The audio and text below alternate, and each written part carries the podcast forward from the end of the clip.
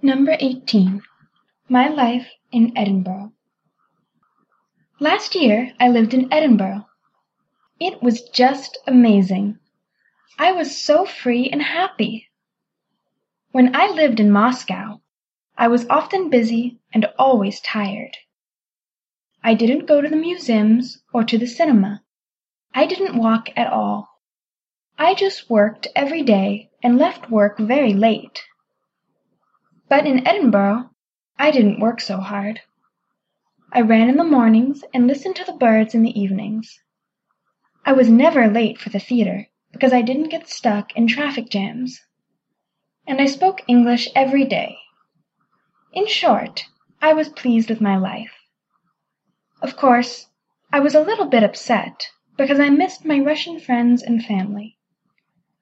I always cooked Russian soup at home and when I was free I looked through the pictures on Facebook and talked to my mum by Skype.